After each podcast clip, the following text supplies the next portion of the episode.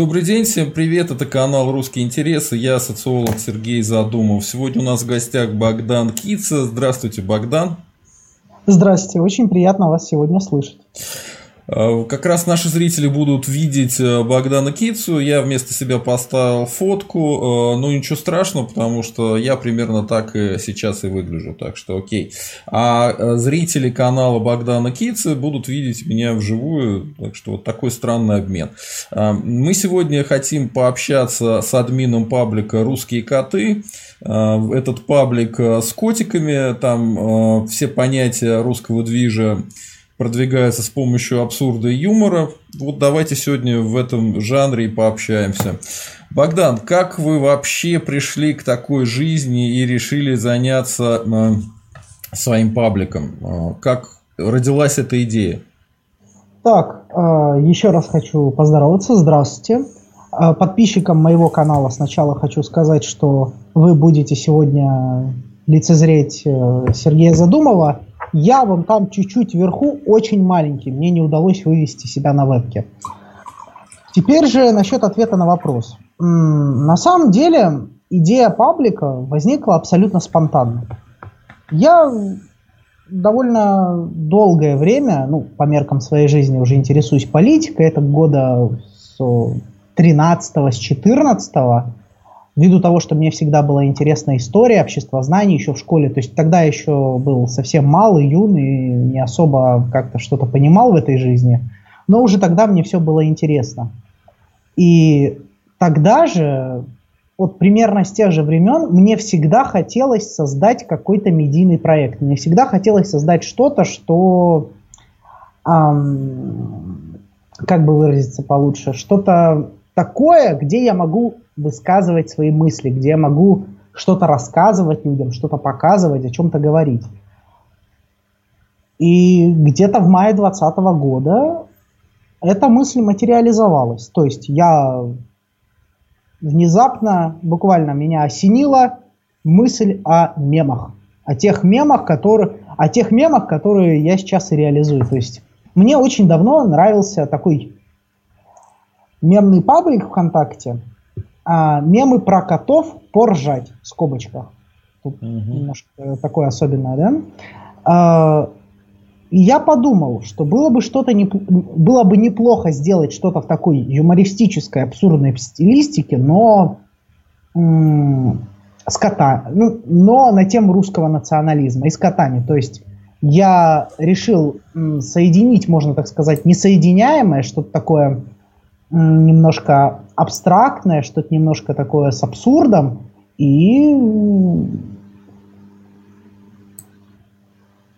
мне кажется, у меня начало получаться. То есть сейчас у нас в сообществе уже 17 тысяч подписчиков почти, а, и в целом подписчики нашего сообщества проявляют большой интерес и большую активность. У нас там статистика пробивает какие-то ну, невероятные показатели по меркам нашего размера. Вот так. Как-то в рекламу вкладывались? Да, я вкладывался в рекламу. Я просто с самого начала понимал, что раскрутка с нуля будет делом очень трудозатратным и не очень эффективным. То есть я подумал, что мне стоит выделить некоторый бюджет для покупки рекламы. А, изначально я, ну как, я просто покупал рекламу в других правых пабликах ВК и так получилось, что в общем счете я на эту рекламу потратил ну, где-то ну, тысяч, ну, около 15 тысяч рублей. Угу. Разумеется, не, не единоразово, а многими-многими платежами. Там, например, купил в паблике мемы для русских, э, пост за 200 рублей, пришло там, например, 150 подписчиков. Купил еще где-то пришло 200, купил еще где-то пришло 100. И так, так чуть-чуть набежало. Вот а такая... их внутреннюю рекламу не покупаете? У них есть реклама сообщества? А, реклама сообщества ВКонтакте, тут такое дело. Я пытался, я пытался зайти через рекламу ВКонтакте, однако мне отклонили. Да, да, есть они долго них, отклоняют. Да. У них э, в правилах прописано, что они не рекламируют политические сообщества, политический контент. Однако, я не знаю, мне периодически вылазит э, в ВКонтакте реклама там каких-нибудь, например, феминисток. И это почему-то одобряют. А вот э, русским националистам, видимо, нельзя рекламироваться ВКонтакте. Там просто э, я с тем же самым столкнулся. Я убрал какие-то такие очевидные вещи, сделал вид, что это историческое сообщество. И, в принципе, реклама заработала. Но я бы не сказал, что там прям уж очень хороший какой-то выхлоп. А, за 200 рублей в мемах для русских, по-моему, это более эффективно. Окей, а, давайте поговорим. Вот э, у вас э, имя Богдан или Богдан, я не знаю, как правильно ударение ставить. А, не, у меня, у меня обычное русское имя Богдан. Mm. Богдан Кица. А как вы вообще пришли к русскому национализму? Тут путь оказался на самом деле немножко извилистым, немножко необычным, потому что изначально я м, вообще я вообще родился на Украине. Я вот так и понял. Да, да, да. То есть я пере... У меня до сих пор периодически про... проскакивает буква Г, периодически немножко, проскакивает да. ШО. Но это скорее такой немножко забавный факт. А, родился я на Украине, но я родился в русскоязычной семье. И так получилось, что... Ну, это город Херсон, может, знаете. Да, да ну это русский город, по большому счету. Да, русский город, конечно. И вот в 2012 году так получилось, что мы с матушкой переехали в другой русский город, уже находящийся на территории Российской Федерации, в Белгород. Так как у нас тут родственники, скажем так. Угу. А, я поступил в школу, учился, то есть это где-то пя- еще пятый, шестой класс, то есть совсем, можно сказать, младенчество. И в целом э, я начал так или иначе, там, условно говоря, с крымских событий интересоваться политикой. То есть что-то читать, что-то смотреть. Изначально, ну, я, я с самого начала не питал какой-то вот, на чисто интуитивном уровне симпатии к нынешней власти. Наверное, это что-то такое было еще детское, потому что ну, ребенку всегда как-то, ну, у детей всегда есть какая-то склонность к протесту просто против взрослых, против старших. Мы же, ты же в 13 лет все в жизни уже понял, как бы, и прекрасно осознаешь, э, что как, э, как, этот, как существует этот мир и на чем он основан. Но постепенно, постепенно я интересовался, что там выпускает Навальный, что там говорят там в различных сообществах ВКонтакте, смотрел там исторические видео, политикой увлекался. И эдак, наверное, году к 17 я пришел к чему-то близкому к либертарианству, скажем так. Михаил Светов? Угу. А, нет. Вот самое Пожарский интересное... тогда Михаил, там почему-то одни Михаилы.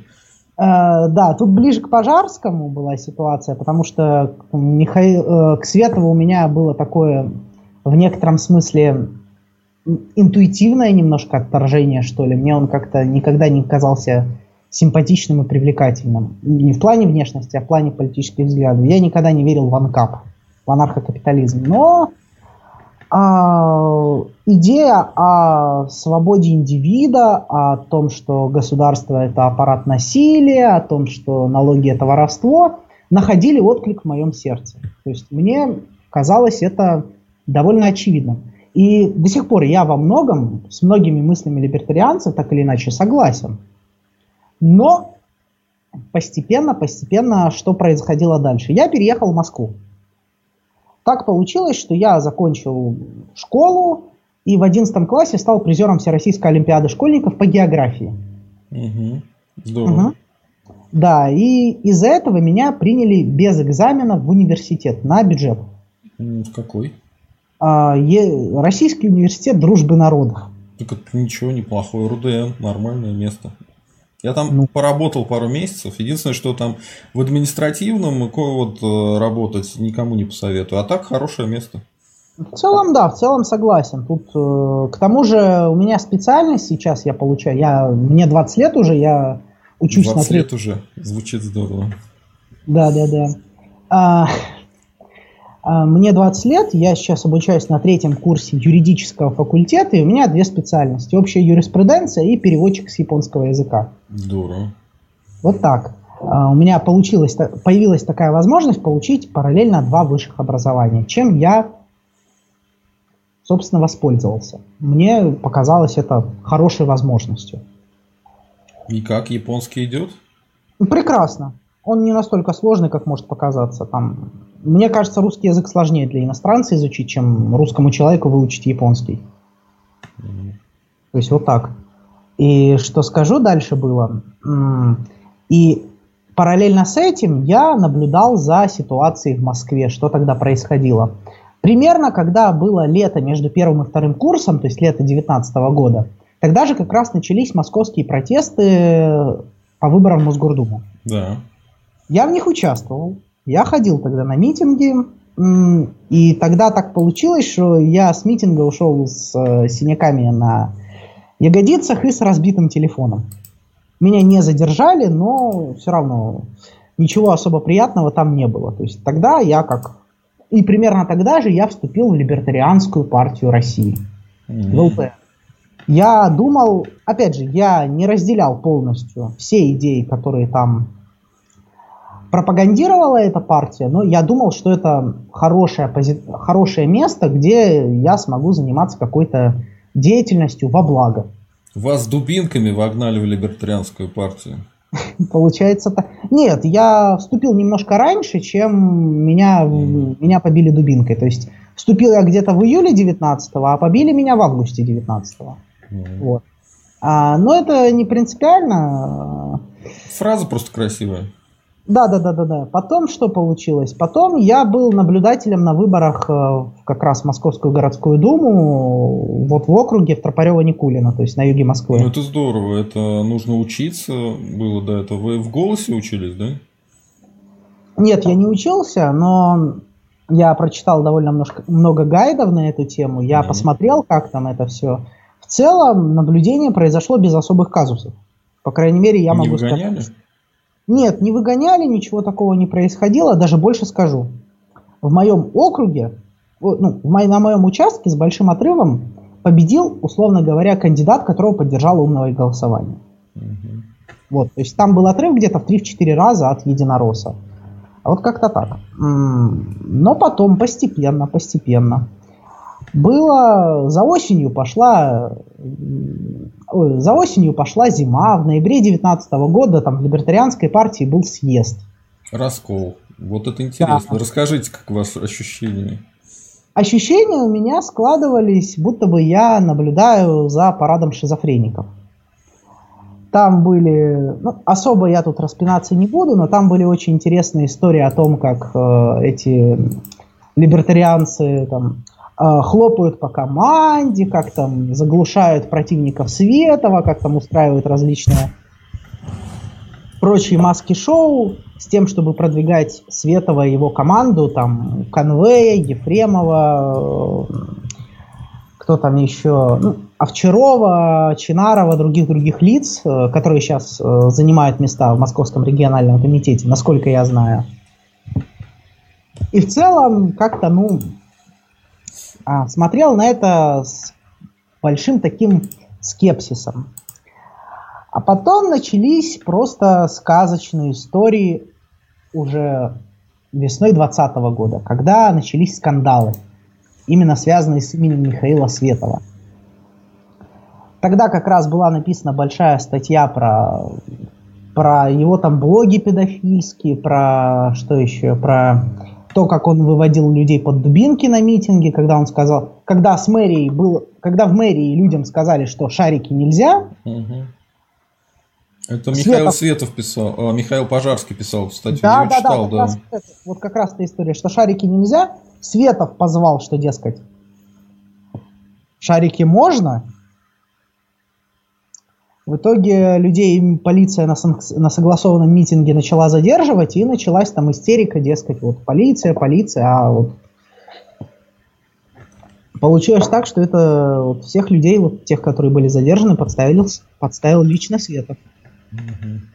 Mm-hmm. Ситуация вообще мне показалась очень неприятной, и больше всего мне не нравилось то, что большая часть либертарианской партии смотрела на это с каким-то, ну, снисхождением, что ли, будто бы так и надо, что так и нужно. Я просто не мог на это смотреть нормально, я вышел оттуда. К тому же уже где-то, ну опять же, с 18 с 19 да даже с 17 года, кроме идеи либертарианства, я симпатизировал идеям национализма. Угу. Я-то думал, что мы вот э, построим, условно говоря, русское национальное государство путем там либертарианских реформ. Но постепенно, постепенно я заодно задумывался над э, всем этим, над, э, собственно, и либертарианской идеологией непосредственно. Я смотрел за тем, что по ходу рыночные реформы не всегда я сторонник рыночной экономики, но рыночные реформы не всегда несут за собой счастье и процветание. И постепенно, постепенно, пару месяцев я побыл беспартийным. Можно так сказать. И как раз в этот период я создал сообщество «Русские коты». Вот.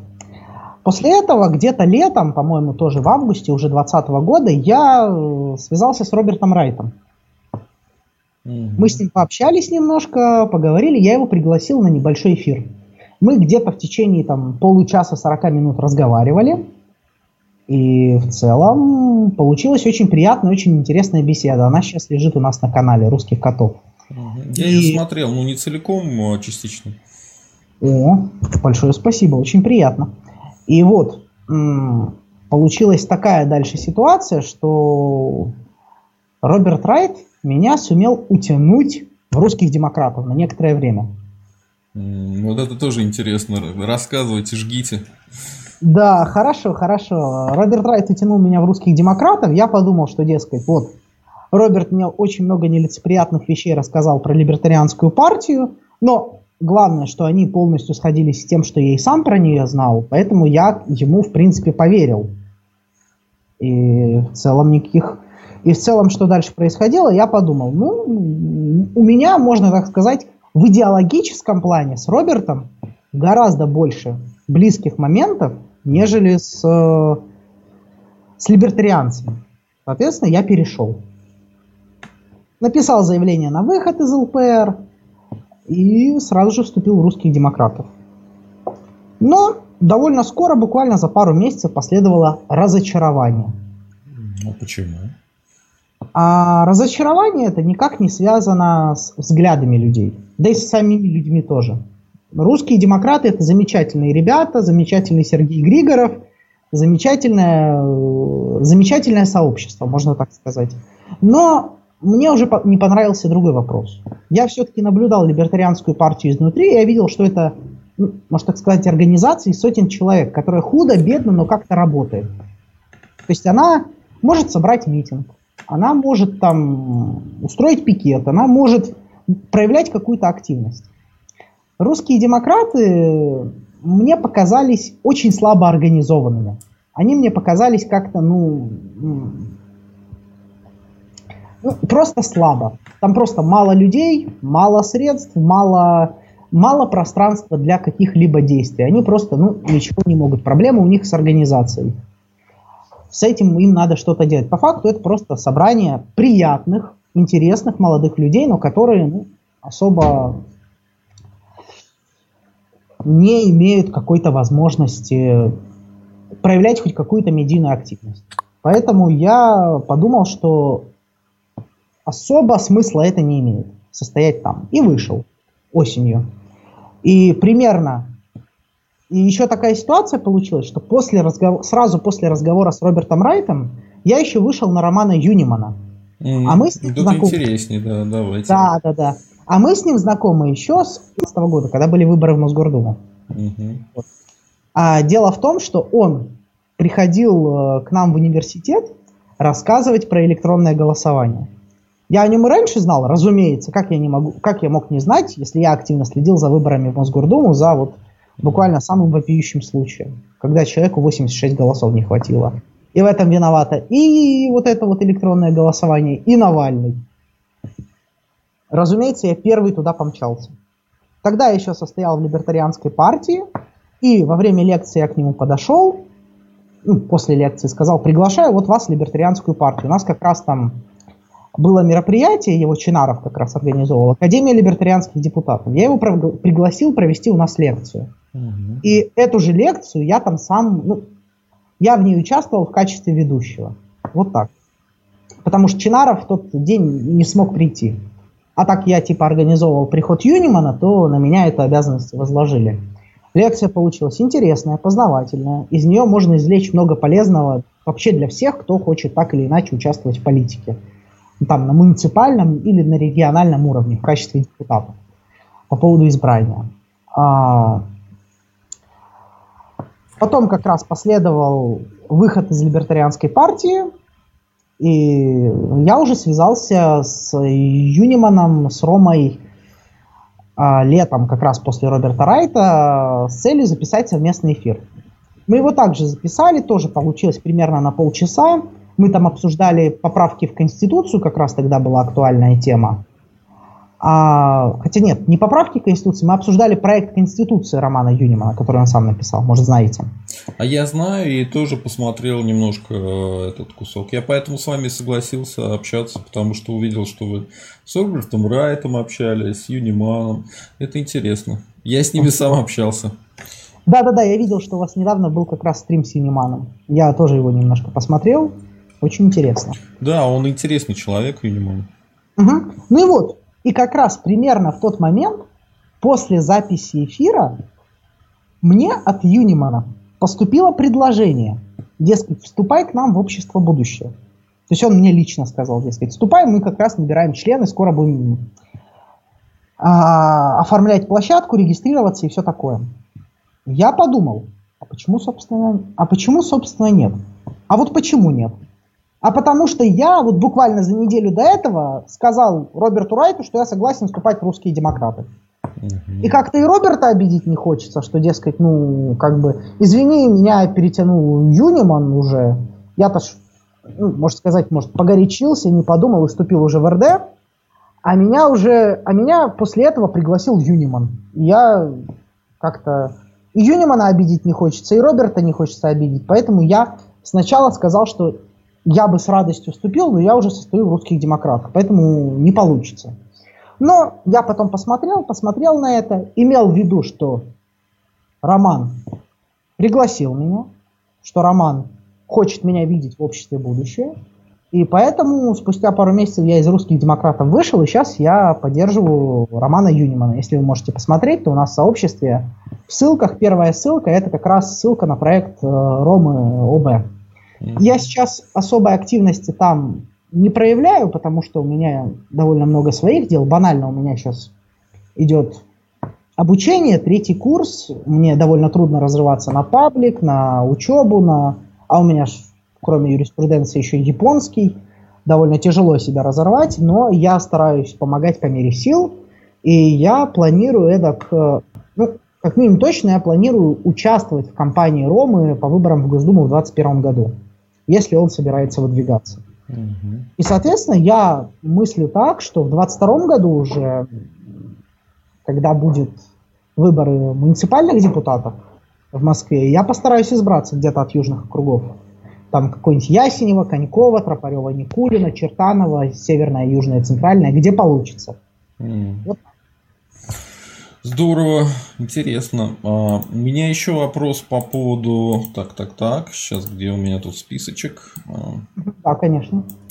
А, у меня вопрос вот перед пабликом. Какие вы цели ставите? А, что вы там хотите добиться по максимуму?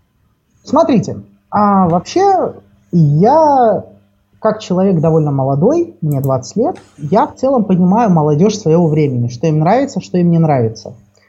А, я понимаю, что сейчас именно молодая аудитория, у меня на паблик подписаны как раз в основном люди от 18 до 24 лет по статистике, а, ее проще всего завлечь таким легким юмористическим контентом.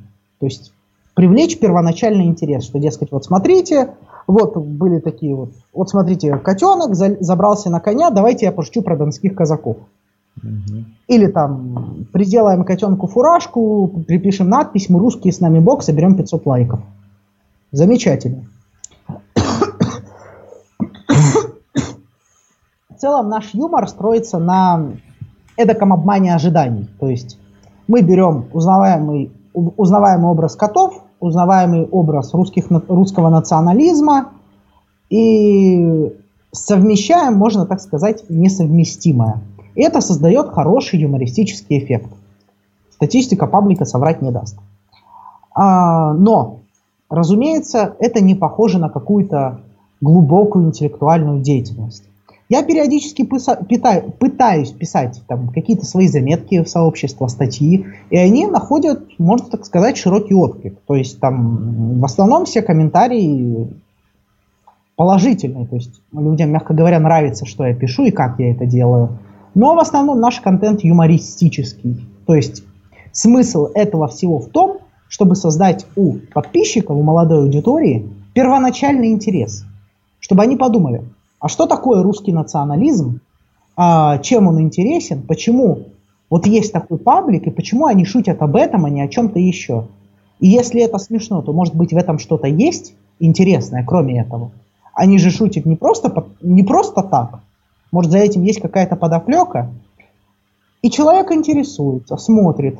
Угу, значит, вот мемы.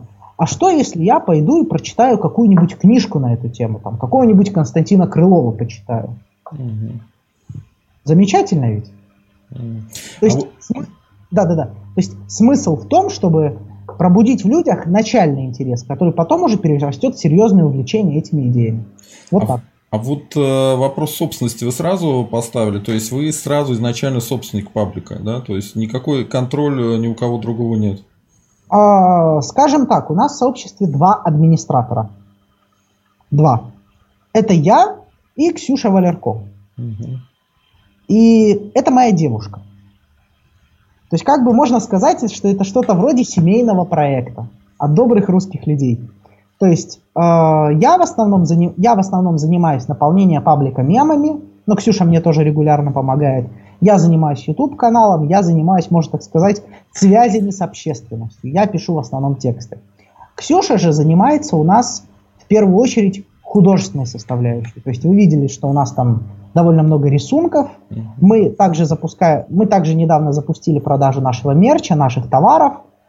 Все стикеры, там, нашивки, мы это сделали полностью благодаря рисункам Ксюши, за что я огромное спасибо. Без нее, я думаю, паблик бы потерял очень многое. Потерял бы, можно так сказать, эстетику. Она рисует в таком, можно так сказать, мультипликационном стиле, можно даже сказать, около детском, что создает еще больший контраст, потому что увидеть там милого котенка там в фуражке Дроздовского полка, это, ну, угу. впечатляет, скажем так. А конвертируется как-то там 17 тысяч в паблике в, э, в YouTube канал э, количество подписчиков? Потому что я посмотрел, у вас тысяча сейчас на канале, да? Да, это правда. В целом конвертируется, потому что эти тысячи как раз из паблика пришли.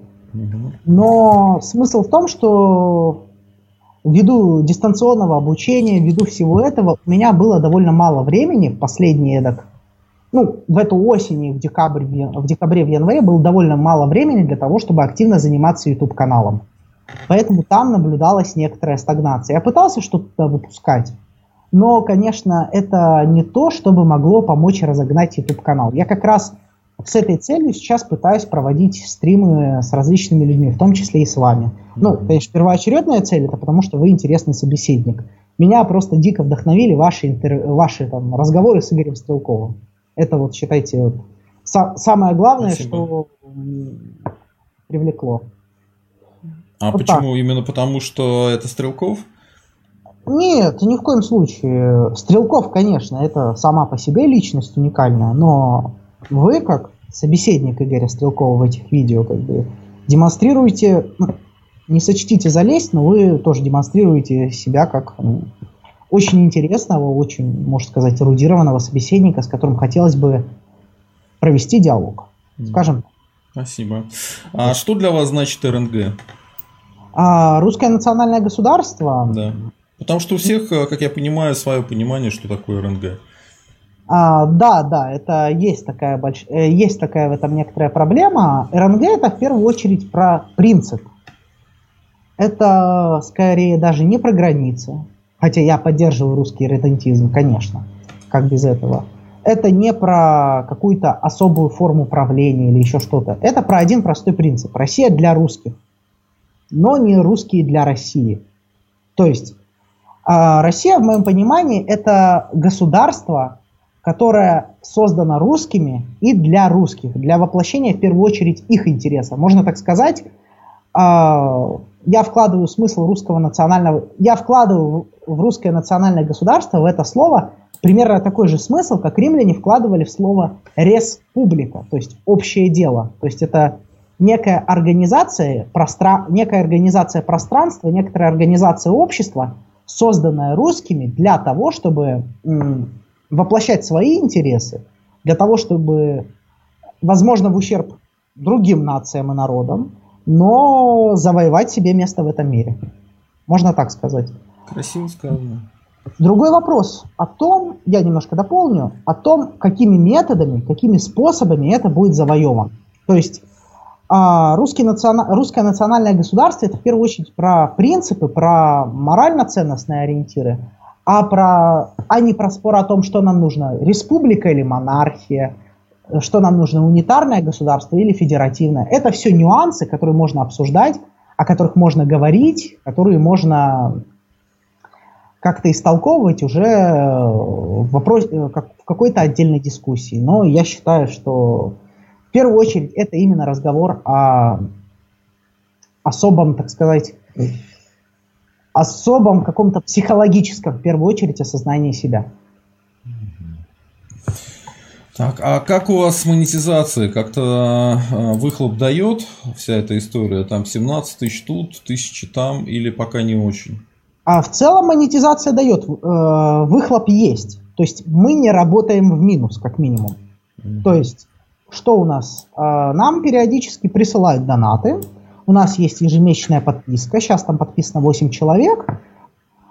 В среднем у нас там подписано 8-10, кто-то подписывается, кто-то отписывается, но в целом 1000 рублей в месяц иметь и тратить их на рекламу, это довольно, ну, неплохой подспорье. Но самое главное не это. Больше всего прибыли мы получили с продажи наших товаров. С мерча, нашего... да? Да, с мерча. Мы выпустили значки, нашивки и стикеры. Значки мы продавали по 50 рублей, стикеры мы продавали по 200, нашивки по 300. Общий набор мы делали скидку и скидывали с 550 рублей до 500. В целом мы старались не делать очень большую наценку, чтобы ну, это не выглядело как еврейщина, как цыганщина. Да, вот так. Чтобы это выглядело относительно прилично. Но все равно это позволяло получать довольно неплохие прибыли. На первую партию товара, когда мы заказывали, мы заказывали всего две партии товара, 50 нашивок, 50 стикеров, 100 значков. Первая партия товара у нас по затратам вышла в 13 тысяч рублей, по прибыли вышло где-то в 25 тысяч рублей. То есть примерно удвоили. То есть 12 тысяч рублей чистой прибыли. Вот буквально на этой неделе мы занимались продажей второй партии товара, и она дала выхлоп чуть меньший. Но зато мы продали ее гораздо быстрее. То есть мы потратили 10 тысяч, заработали где-то 20-22 тысячи, и в целом продали все где-то за 4-5 за дней. То есть нас больше всего поразил именно ажиотаж, то, как люди активно это все покупали, как они это все хотели купить. То есть нам буквально приходило по 10, по 15 заявок в день. Бывало так, что... Ну, и покупали, разумеется, со всей России. Бывало так, что я просыпаюсь утром, утром 10 заявок, я берусь за голову, беру ручку, беру конверты и начинаю писать там. От кого? Кица Богдан Викторович. Кому там? Жмышенко Валерий Альбертович. И упаковывал эти все заказы и ходил на почту. В целом на это уходило где-то по часу, по два времени. Но опытом я исключительно доволен. К тому же он принес нам с Ксюшей, можно так сказать, большую прибыль. А сейчас у нас в разработке находятся открытки. Мы собираемся выпустить открытки еще. И где-то к 12 числа, к концу этой недели, у нас будут э, партии из 30 футболов, которые мы тоже собираемся продавать. Весь мерч у нас, еще раз повторюсь, рисует, Ксю, рисует Ксюша.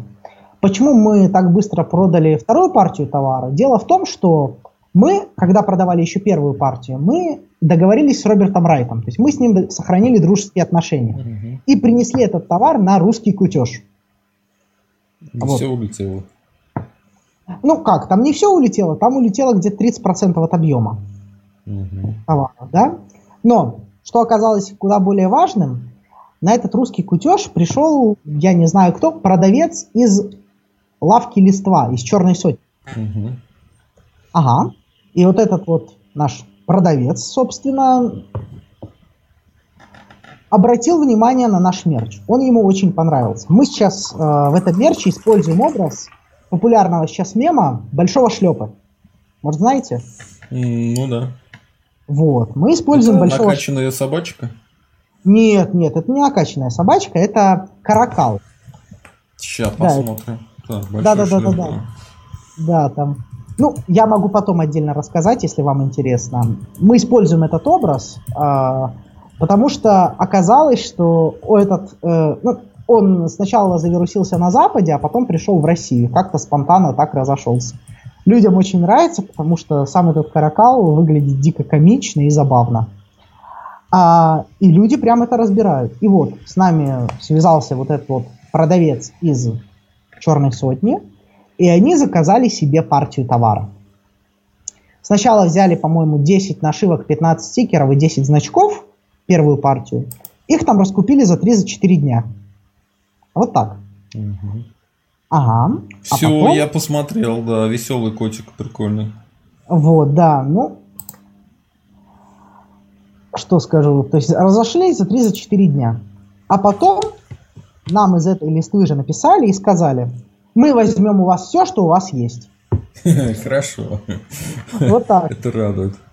Да, и в целом мы листве продали этот товар со скидкой, потому что они закупили оптовые партии. Да?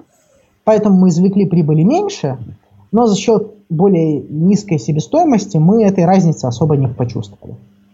В целом, как мы делаем? Какая у нас, можно так сказать, бизнес-модель? Мы с Ксюшей делим, это, так сказать, взнос первоначальный пополам. Допустим, нам надо закупить партию товара на 10 тысяч рублей. Значит, мы скидываемся по 5 тысяч. До тех пор, пока товар не дойдет до степени самоокупаемости, мы эту прибыль делим поровну, чтобы каждый возместил себе убытки. А все, что мы заработаем сверху, мы делим в пропорции 70 на 30 э, в пользу Ксюши. По той простой причине, что это я настоял, э, потому что она художник, она это все нарисовала, и я считаю справедливым, чтобы она имела с этого большую долю. Вот так. Героический поступок. Ну ничего. Хорошо, слушайте, классно. Про мерч мне очень понравился. Это способ монетизации веселый, хороший. И то, что у вас как раз это мемы, ну, отлично, это было правильное решение. Мне кажется, в эту сторону имеет смысл идти дальше. А вот э, вы ставите свои стримы внутрь паблика? Просто я там не нашел. Я смотрел, смотрел и не увидел их. А мы делаем анонсы в сообществе сейчас. Но если... сами стримы не ставите туда? А, нет, не ставим. Он у нас у нас эти стримы, они в первую очередь на YouTube-канале. У нас есть пара записей, которые мы проводили ВКонтакте, но внутри паблика как-то, не знаю, может стоит так сделать. Я, ой, я, наверное... А почему решили не ставить? Да я не знаю, я об этом просто не задумывался. Наверное, стоит. Спасибо не, ну, там за... просто аудитория больше, там 17 тысяч человек. Ну, ладно. Как ну бы... да, наверное, стоит поставить, думаю. Нет, я имею в виду, что я бы попробовал посмотреть, к чему это приведет. Но вообще, по-моему, ВК тоже старается не показывать э, такие вещи, если они не ВКшные. То есть, э, если бы ВКшный стрим был, он бы его больше показывал. Так. Да, э, видел, что я начинал стрим ВКонтакте вот буквально неделю назад. А там у нас было вот где-то в начале около 100 человек пришло. То есть mm-hmm. с самого начала, да. Потом цифра чуть уменьшилась по той простой причине, что, ну, часть людей были просто залетные, но в целом актив держался где-то на показателях 50-60 человек. В среднем это больше, чем на Ютубе сейчас у нас. Но опять же, учитывая такой большой, я сейчас дам сказать, учитывая такой большой разрыв в аудитории Ютуба и ВКонтакте, и то, что я Ютубом долго не занимался, в принципе, я отношусь к этому нормально. Так бывает, тут осталось только что делать? Работать на актив. Понятно. А, хорошо, вернемся к вашим а, убеждениям. Как вы относитесь к введению визового режима со Средней Азии? Целиком и полностью положительно. Ну а почему? Объясните. А по той простой причине. У меня есть... Э, если я буду раскрывать это с политической точки зрения, там, с идеологической, с, с точки зрения моих взглядов, то это будет довольно долго. Если вы хотите короткий ответ, то я скажу так. Я не хочу, чтобы моей девушке Ксюше было страшно по вечерам возвращаться домой. Вот так. Хорошо. Как относитесь к смертной казни? А к смертной казни я считаю, что чисто с точки зрения внутренней, вот как чисто по-человечески, я считаю, что существуют люди, которые этой смертной казни целиком и полностью заслуживают. Такие действительно есть. То есть я не буду говорить, кто это. В целом можно и так догадаться. Но с точки зрения именно общеюридической, там, стоит ли это легализовывать в России, я считаю, что скорее нет. По той простой причине, что смертная казнь как э, институт,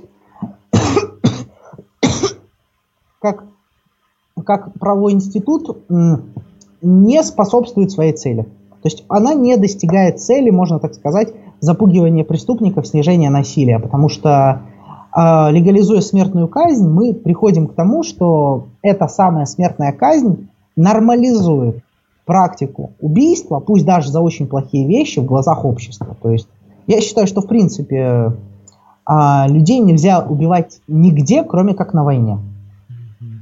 То есть, ну и опять же, на войне можно убивать людей только следуя там установленным международными правовыми актами, правилам войны. То есть нельзя там прийти в деревню, вырезать кучу народу.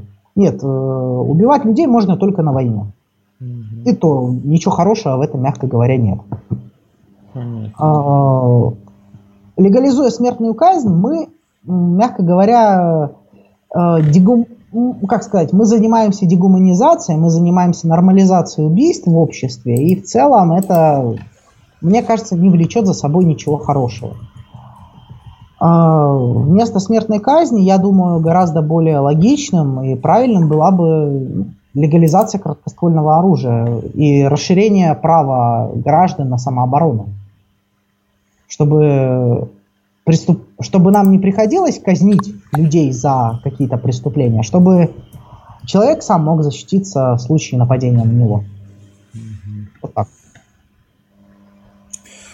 Так, у меня как раз по поводу оружия отдельный вопрос был. А, вы считаете, что а, нужно вводить да, возможность ношения и хранения оружия? Какого? Короткоствола или любого, вплоть до автоматического? А, ну, опять же, я тут сторонник скорее плавных мер. В целом я не вижу легализации короткоствол, да даже огнестрельного оружия там автоматического особо никакой проблемы, потому что как известно, по статистике, условно говоря, легализация оружия, она служит скорее фактором сдерживающим преступника, сдерживающим, сдерживающим преступление, потому что, условно говоря, для преступника, который и так всегда может найти оружие, для него это не проблема, в Даркнете купит, а, наличие оружия у жертвы это такой сильный сдерживающий фактор.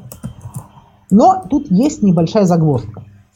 Дело в том, что когда нам рассказывают про большую там эпидемию массовых шутингов в США, про стрельбу постоянную, то тут возникает вопрос о национальном составе тех, кто занимается в основном этим, этой деятельностью, кто стреляет.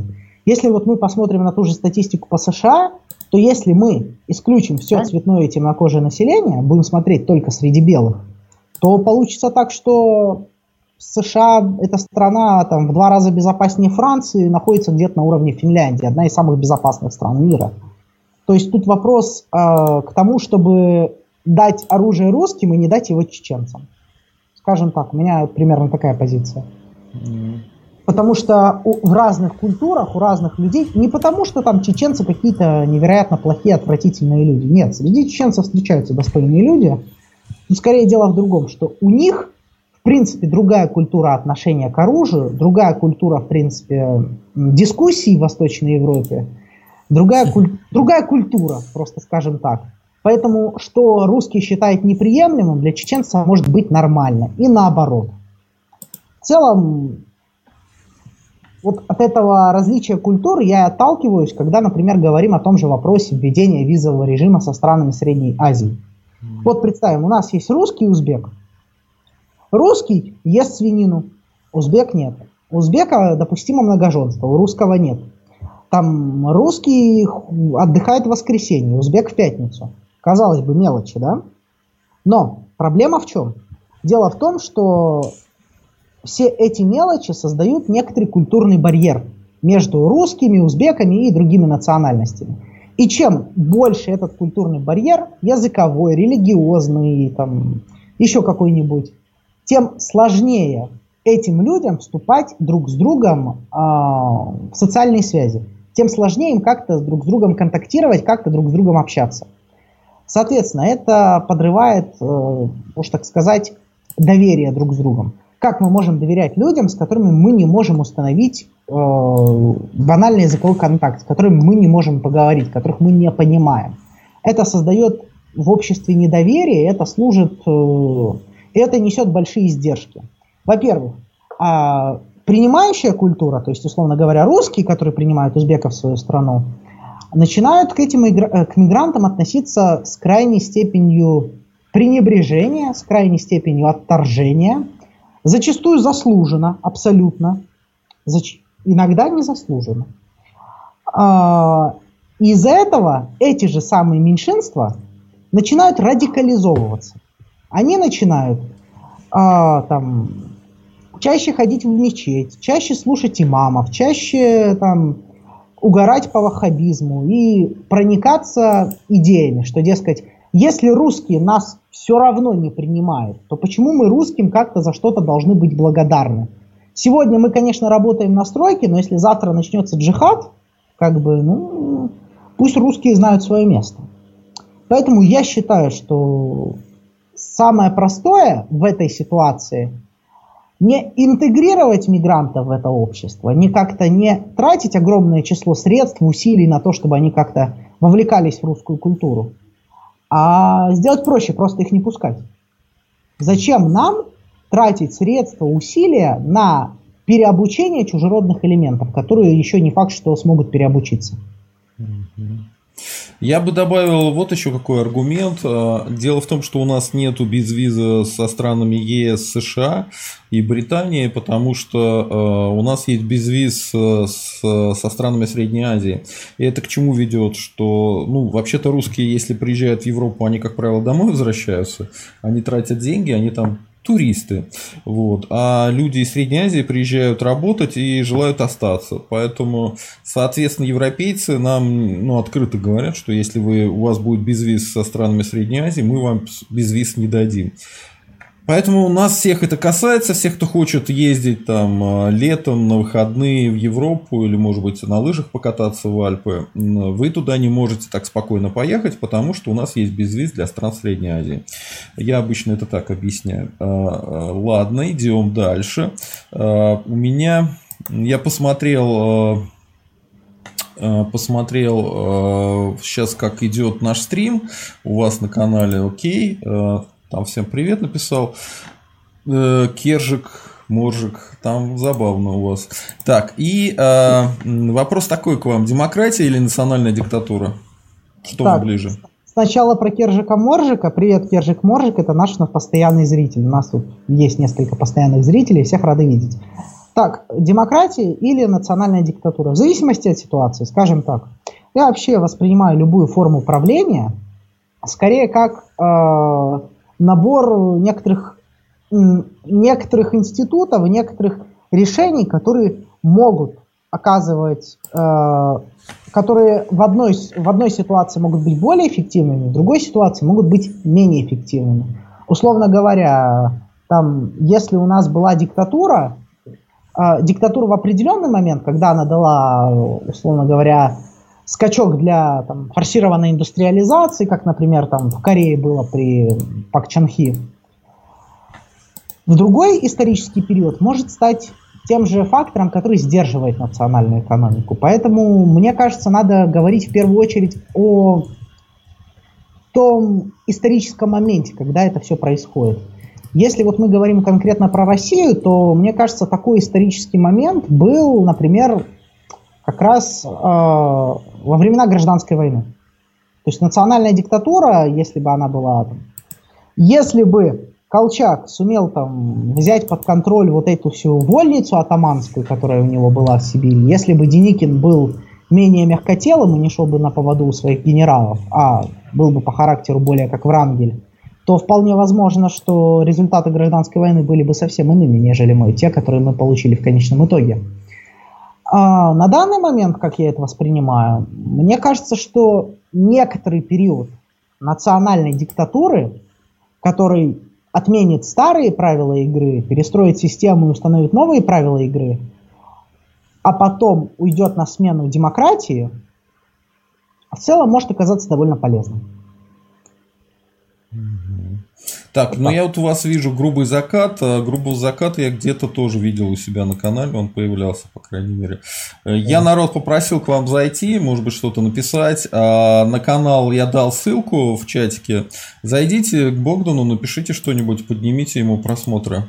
Может быть, даже подпишитесь, народ, это было бы прикольно. Большое спасибо. А я призываю своих подписчиков подписаться на канал Сергея Задумова. Ну, отлично. Перекрестное опыление это всегда хорошо. Так, а а, так, так, так, про национальную диктатуру мы поговорили. Возможно ли монархия в современной России? Для вас. А, так, в целом, а, сама по себе монархия, в случае, если бы историческое развитие нашего государства пошло бы по немного иному пути, если бы не произошло там, февральской октябрьской революции, монархия в современной России вполне могла бы быть, скажем так. Скорее всего, в формате там, парламентской монархии, как в Англии, как в Швеции, как в Нидерландах и так далее, и так далее, и так далее. То есть э, мы бы тут э, не особо отличались от стран Западной Европы. Сейчас, именно в сложившихся, полити... э, сложившихся исторических обстоятельствах, я не вижу возможности для установления монархии. То есть, если мы так, мы в последние годы в России наблюдаем очень сильный, можно так сказать, демократический запрос. Запроса на царя просто нет. Никто в здравом уме не захочет установления монархии в нашей стране, потому что она там... Идея монарха, наоборот, у нас всячески э, очерняется, всячески дискредитируется сравнением, там, условно говоря, Путина с царем. Хотя каким местом он царь, я не очень понимаю. Скорее так, облезлый жмышок.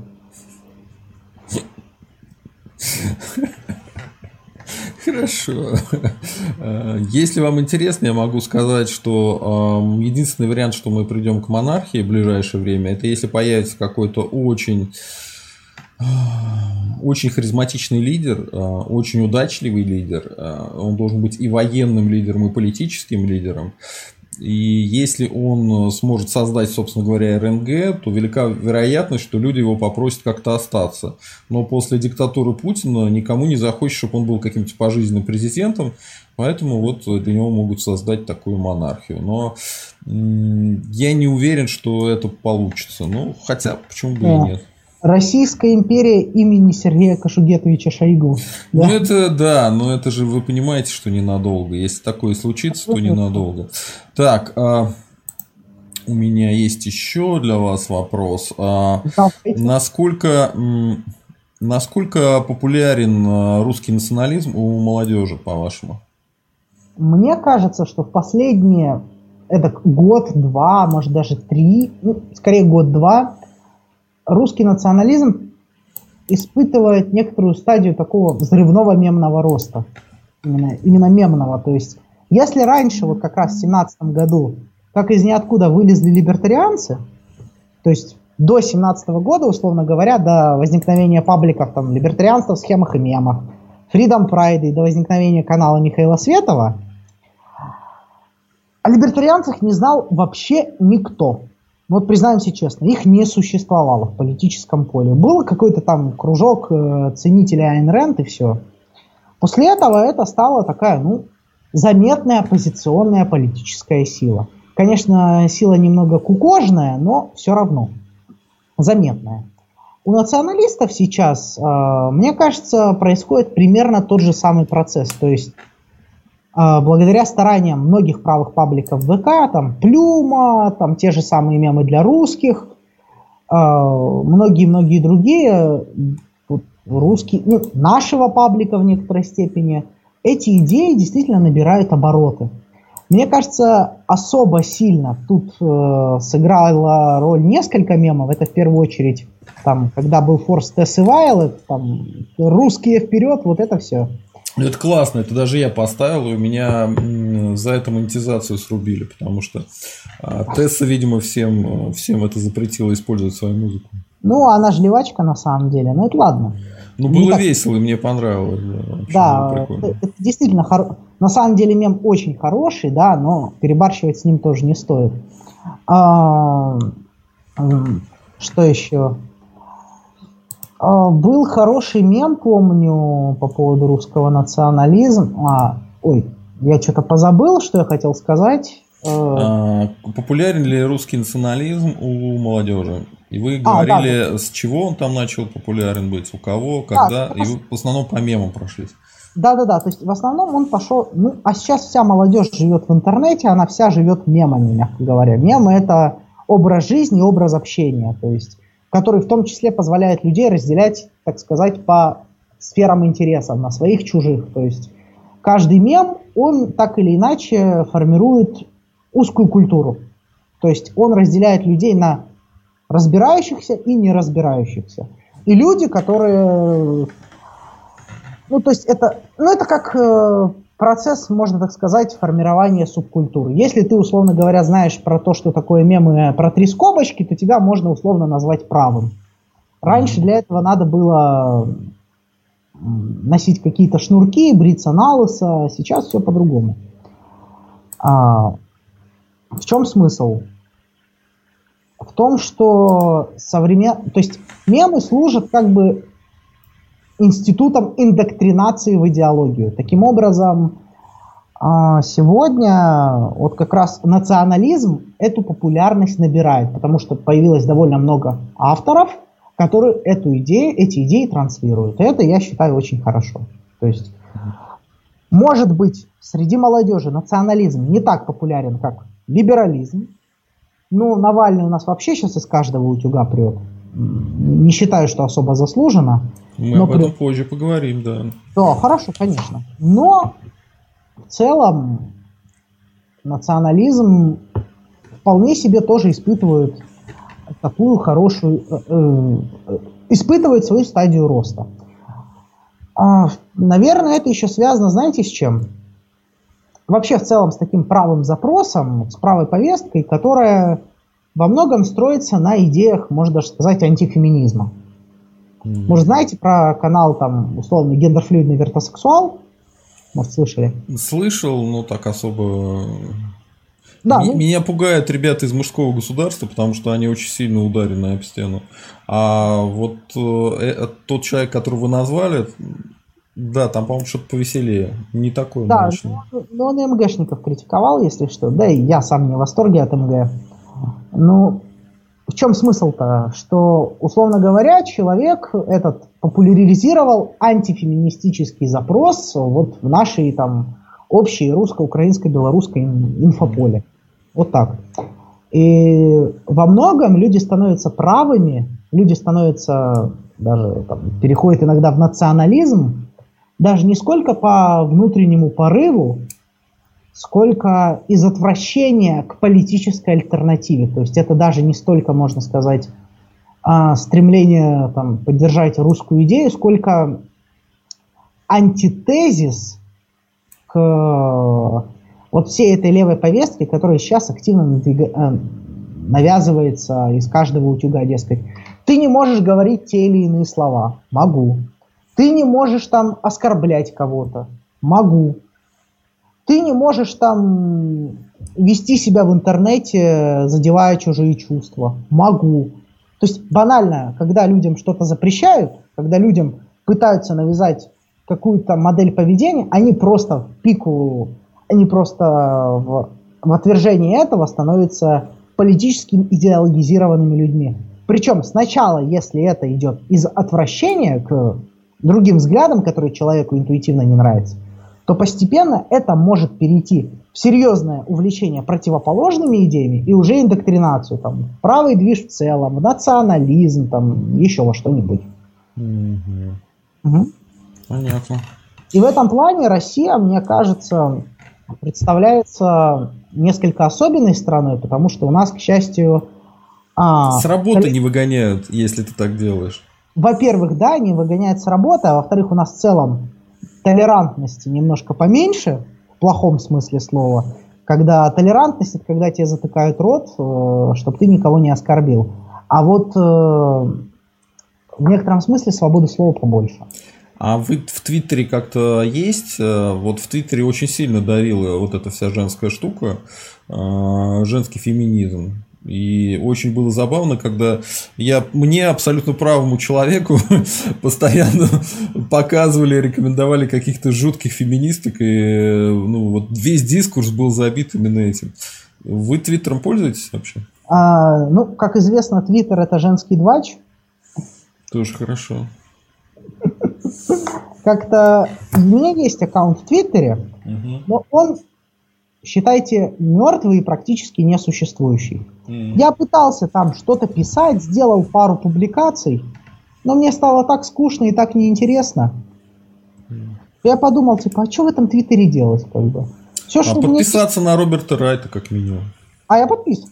Mm. Ну, то есть, как бы я периодически там что-то читаю, что там люди пишут. Э, там Юниман, Райт, э, еще там перечень некоторых людей.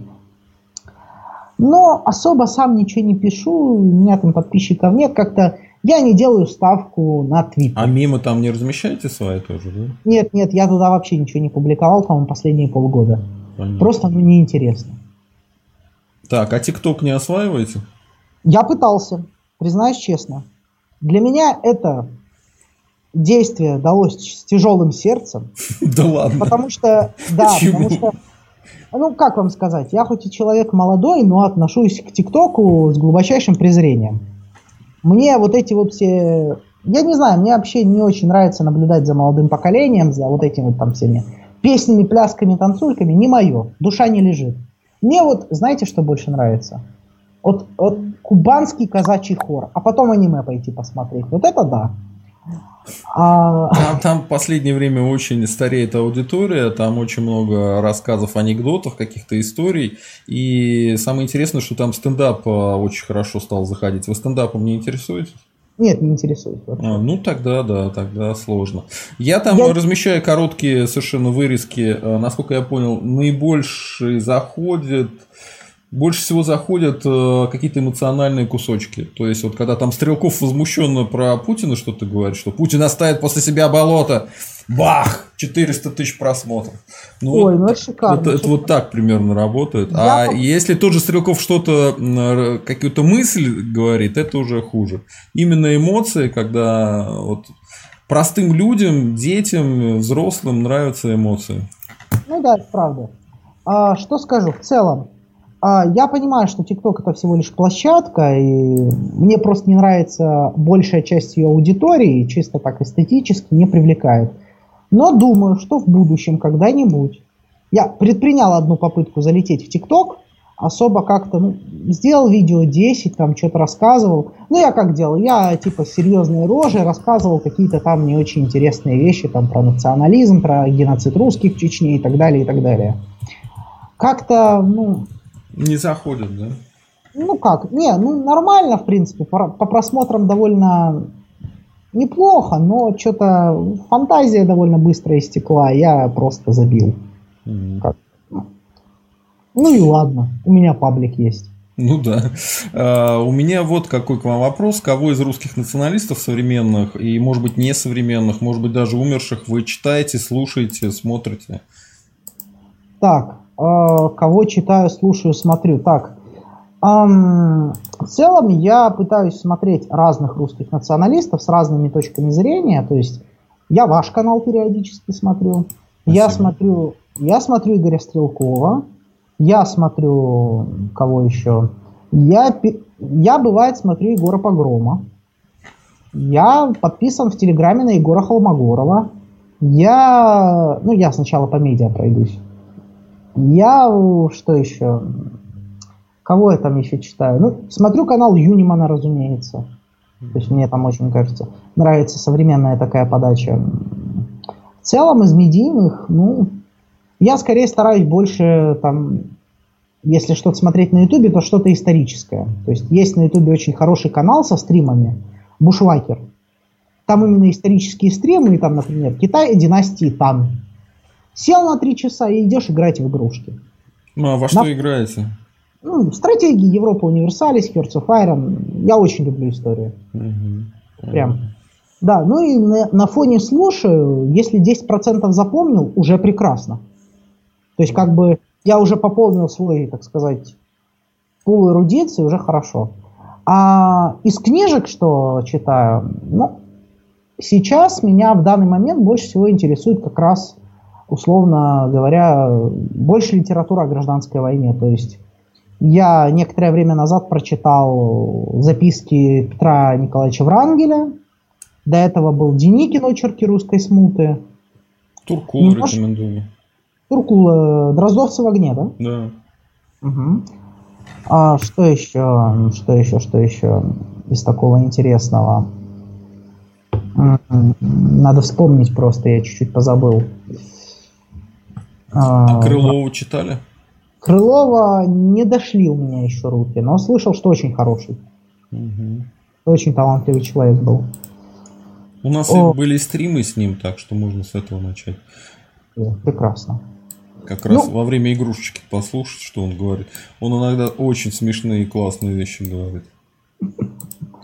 Ну, я что скажу, просто современный мир как бы требует современных там, решений, и поэтому, мне кажется, воспринимать сейчас информацию на фоне гораздо, я не знаю, даже, можно сказать, в некотором смысле продуктивней, что ты вставил наушники, включил, допустим, аудиокнигу, я тоже так иногда делаю, и просто идешь в магазин купить сосисочек, там, сметаны, так макарошек, я тоже так делаю, да. макарошек и слушать просто, да. да. Но я стараюсь не ограничивать себя исключительно националист, националистами. Я периодически смотрю, например, Екатерину Шульман. Мне часто не нравится, что она говорит.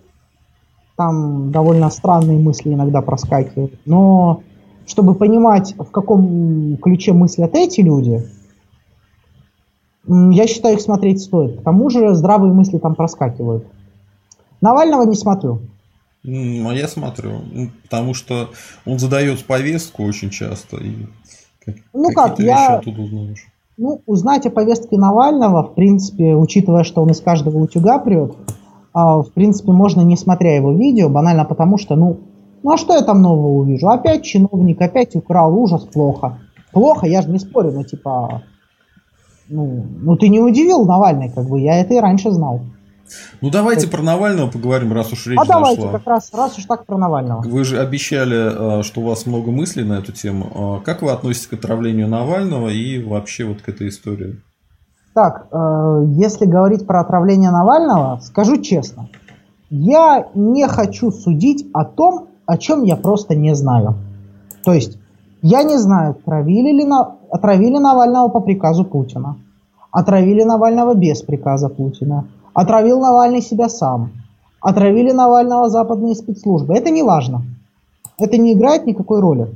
Для меня сам факт того, что крупнейшего оппозиционного лидера, ну, политика страны можно отравить, то есть у него может быть отравление, и поэтому, и по этому итогу не открывается никакое уголовное дело, один этот факт, это уже как бы само по себе основание для огромного числа вопросов для власти. Не важно, кто отравил, важно, почему в этом не пытаются даже разобраться.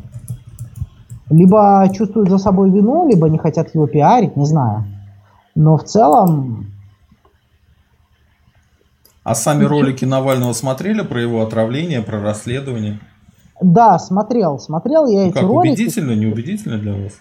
Ну, так, конечно, не вершина криминалистической мысли, но какие-то доказательства, да, имеют смысл, действительно. Ну, банально, от, треки отслеживания этих людей, ну, это доказательство, можно так сказать. А как вы отнеслись к возвращению Навального, что вот он взял, приехал, хотя его здесь пугали арестами? Ну как, с одной стороны, действительно смелый поступок, его за это можно уважать, за что в целом, ну, я, за что в целом я его скорее уважаю, но с другой стороны, я понимал, что не вернуться назад он, скорее всего, не мог, он вернется.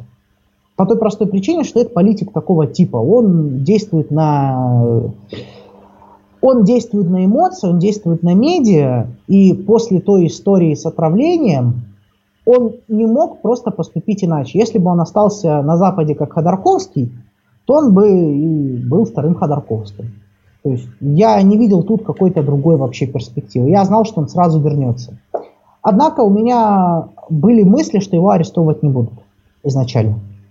Я предполагал, что власти действительно просто, учитывая, что ее обвинили уже в отравлении, учитывая там видео про дворец Путина, учитывая вот это вот все, я думал, что просто ну, этого, не смо... этого не может произойти по той простой причине, что ну, власть, арестовав его и посадив на реальный срок, просто подпишется в том, что да, действительно, все, что говорил Навальный, правда. Другой вопрос, что что я оказался неправ, что оказалось, что власти на это пошли. Как-то так. Угу. Как вы отнеслись к протестам, которые были? А, вот вы выходили на них, потому что я так понимаю, у вас большой опыт. Ну как, опыт я бы не сказал, что гигантский, средненький. Ну, неважно, а вот я вот тоже ходил на болотную, это было давно. Но сейчас я выходить не стал, хотя долго сомневался и в какой-то момент прям думал, что уже точно пойду. Если мне не позвонили, не предупредили про то, что будут брать всех как раз с той локации, куда я хотел, я на Красный Ворот хотел поехать я бы, наверное, поехал. Я там хотел одновременно встречу провести и посмотреть на все эти митинги изнутри, как социолог. Но мне позвонили, предупредили, сказали, что фиг не со встречи перенесем лучше, потому что всех берут. Хотя вот там был Абанин, э, герой одного из моего стрима, он сказал, что нет, все нормально было. Так что такая А ситуация. вот по поводу митингов как раз я писал отдельный пост в паблике. И меня за вот время, за два года, что прошли, прошли с 2019 года, у меня сильно изменилась позиция по отношению к митингам. Дело все в чем? Дело в том, что я подумал, что, ну вот, в 19-м ходили на митинги, прекрасно, в 18-м, в 17-м. Мы здесь власть, позор, позор, ужас, сейчас это Путина привлечем к ответу. И ходят, ходят, ходят, ходят, конца, конца и края этому нет. Походили, походили, потом разошлись. Знаете, это напоминает некоторое действие ради действия. То есть выйти не для того, чтобы добиться какой-то определенной цели, а выйти, чтобы просто выйти. Как я понимаю, митинг – это конкретное политическое действие, которое должно ставить за собой конкретные политические задачи. То есть мы выходим с такой-то, такой-то целью, мы имеем такую-то, такую-то организацию, и мы предпринимаем такие-то, такие-то действия. Соответственно, в любой там, толпе на митинге, там, допустим, 10 тысяч человек пришло, должен быть какой-то организационный центр. Мы сейчас не говорим какой, хотелось бы, чтобы это были, если русские националисты решат там протестовать, чтобы это были русские националисты, если решат не протестовать, то можно кого-нибудь другого, но чтобы этот центр был, который будет, условно говоря, формировать повестку митинга, чтобы этот центр принятия решений говорил, куда идти, что делать, как делать, чтобы там у людей были мегафоны э, с помощью громкоговорителей, с помощью которых они, например, могут там читать обличительные речи про то, что Москва превращается в столицу Узбекистана и так далее, и так далее. Mm-hmm. А, в целом мне очень не нравится вот вся бесцельность и бессмысленность этих митингов. Люди вышли, постояли, ушли домой. Ну, получил кто-то дубинкой, кто-то в автозак уехал. А результат, а результат нулевой. Навального выпустили. Навальному там скостили срок. Что, что произошло? Может, кого-нибудь другого отпустили? Да ничего, просто на вот такое вот беспорядочное, бессмысленное шествие ответ просто будет силовой. Власть этого не боится как раз. Чего там бояться? Того, что аморфная толпа, которая не имеет предводителей, которая не имеет организации, а просто будет гулять по улицам – им надо дать дубинкой пожестче, тогда они разойдутся, и все. А, что у митингов есть еще одна большая проблема. Они очень скучные, на них нечего делать. Если вы, особенно если вы пришли один. Это точно. То есть ты выходишь, смотришь, О, скучно, скучно там. Час стоим, два стоим, милиция приехала, ура, сейчас будут задерживать. Ну, хоть какое-то движение началось. Ура! Бьют дубинками людей, кричим, позор, позор, мы здесь власть. Ладно, вот на последних митингах было весело, снежки кидали. А, вот, хоть немножко разнообразили весь этот процесс. Но что я думаю, что если уж участвовать в митингах, то надо предпринимать какой-то актив, надо делать какой-то экшен. Но, чтобы меня не, про... не поняли неправильно, это все должно быть не насильственно и в рамках закона. То есть, соблюдая уголовный кодекс, соблюдая кодекс об административных правонарушениях. То есть, делать движ, на который не вредит ни участникам митинга, ни другим людям. Что я имею в виду? Я уже говорил про громкоговорители, про такие обличительные речи. Что еще? Мне кажется, интересной мыслью на таких митингах будет коллективное пение. То есть, условно, у нас есть какая-нибудь группа из 100 человек, те же русские националисты вышли в центр Пушкинской площади, и начинают типа из тайги, тайги дремучей, от Амура, от реки, молчаливой грозной тучей, в бой идут сибиряки. Или что-то в таком духе. Я прошу прощения, я отвратительно пою, я знаю. Ну, у меня тоже нет голоса, а есть абсолютный слух, поэтому, да, я вас понимаю. Все, вот. Я прошу прощения за то, что вам и нашим подписчикам... Нет, все хорошо. Я, я главную идею понял, отлично. Вот, то есть можно устроить какие-то песни, можно устроить кричалки. Но кричалка какие? В духе, например, «Русские вперед». Отличная же кричалка. Да, отличная кричалочка. Смысл тут в чем? А, в том, что на любых массовых мероприятиях действует так называемый эффект театра. То есть, может, вы знаете, что там даже специально в театрах есть специально посаженные люди, которые начинают аплодировать строго в определенные моменты. Клакеры. Да, клакеры именно. И эти клакеры, они м- начинают это делать синхронно, и когда 5 там, процентов условно от толпы начинает предпринимать какое-то действие, то вся толпа невольно начинает повторять за ними.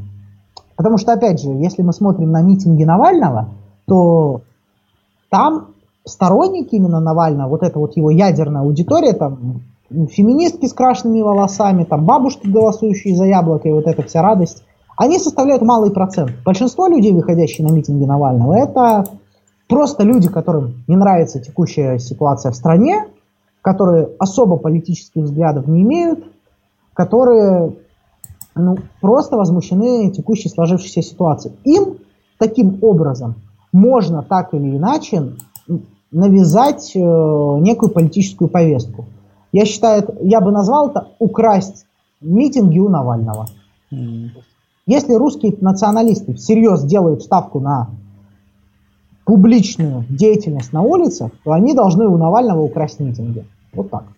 Mm-hmm. Ничего постыдного в этом не вижу, потому что вообще политика дело в некотором смысле грязное. А как вы отнеслись к э, тому, что Волков сказал, что мы завязываем и до сентября э, больших акций не будет? Ну, по крайней мере, он сказал, пока мы их не планируем, но, может быть, потом они будут. Ну, ну проще говоря, э, протесты слили. Во-первых, это было очень смешно. Смотреть, слушать, наблюдать, как Волков пытается вилять своей задницей. Я дико изумился тому, что увидел. Но, с другой, но с другой стороны, это на самом деле было ожидаемо. Банально потому что, что получилось на митингах 23 числа? Да, вышла вся Россия, прекрасно. Поднялся народ, там, в Хабаровске 5 тысяч, там, во Владивостоке 10, там, в Екатеринбурге миллиард на улицу вышел. Прекрасно. Марш триллионов, все дела. А дальше что? Э, вышли, получили дубинкой, пошли домой. 31-го что было? Вышли, получили дубинкой, пошли домой. А 2 февраля ментов на улицах было больше вечером, чем протестующих, собственно. То есть ситуация сложилась такая, что просто ну, сами эти митинги оказались, не принесли ничего, кроме административных штрафов, административных арестов, там, возможно, в будущем санитарного дела. И в целом они оказались контрпродуктивными. То есть изначальной была ошибка организовывать эти митинги, видимо. Хотя, с другой стороны, если бы после возвращения Навального вообще никаких митингов не последовало бы, и дворца Путина не было бы, а, то тогда бы говорили про слитый протест, но уже немножко в другом контексте. Ну, что у, за Навального вообще никого нет, и он ничего сделать вообще не может. А так да. хотя бы может, но не столько, сколько он думал сам про себя. Вполне возможно, был, у меня есть мысль о том, что, наверное, наверное, это видео надо было про дворец Путина, надо было попридержать до, собственно, думской кампании. Mm-hmm. До ее активного начала. Хотя кто знает. Но они ее, видимо, использовали для того, чтобы э, после его ареста ударить по Путину. Наверное, так. так Вполне а... может быть. Мы с вами договаривались, что вы будете иметь возможность мне задавать вопросы, и вообще там у вас идет стрим во все, поэтому давайте, э, задавайте мне вопросы, какие хотите, я поотвечаю. А угу. то я вас уже почти полтора часа да а. ничего, эм, я готов отвечать на вопросы сколь, сколь угодно долго. Я вообще очень люблю... Я исчерпал свою повестку. И вообще вы интересный собеседник, интересно рассказывали. И из всех молодых националистов у вас как бы а, такая интересная манера. Вы думаете, когда отвечаете, вы не готовыми шаблонами говорите. Это интересно. Хорошо, большое спасибо на приятном слове. Что я тогда вам задам за вопрос? Ну, первый вопрос такой. А каким вообще политическим силам в стране вы симпатизируете? Изначально я всегда был где-то со школы, наверное, еще правым э, русским либералом. Единственное, что я тогда не, формули... не формулировал, что русским. Э, э, русским шовинистом меня называли те, кому я говорил, в каких границах, собственно говоря, Россия должна быть. То есть меня очень расстроил распад СССР, но не потому, что коммунистическая партия пропала, я ее всегда терпеть не мог. И а, в СССР а, вот эту всю ситуацию я воспринимал как тюрьму русского народа. Когда коммунисты ушли, меня это не расстроило. Меня расстроило то, что наша нация завоевывала огромные территории, и мы все это потеряли буквально там за одну беловежскую ночь. Э, в разговоре ну, каких-то непонятных людей, э, совершенно без крови, без войны.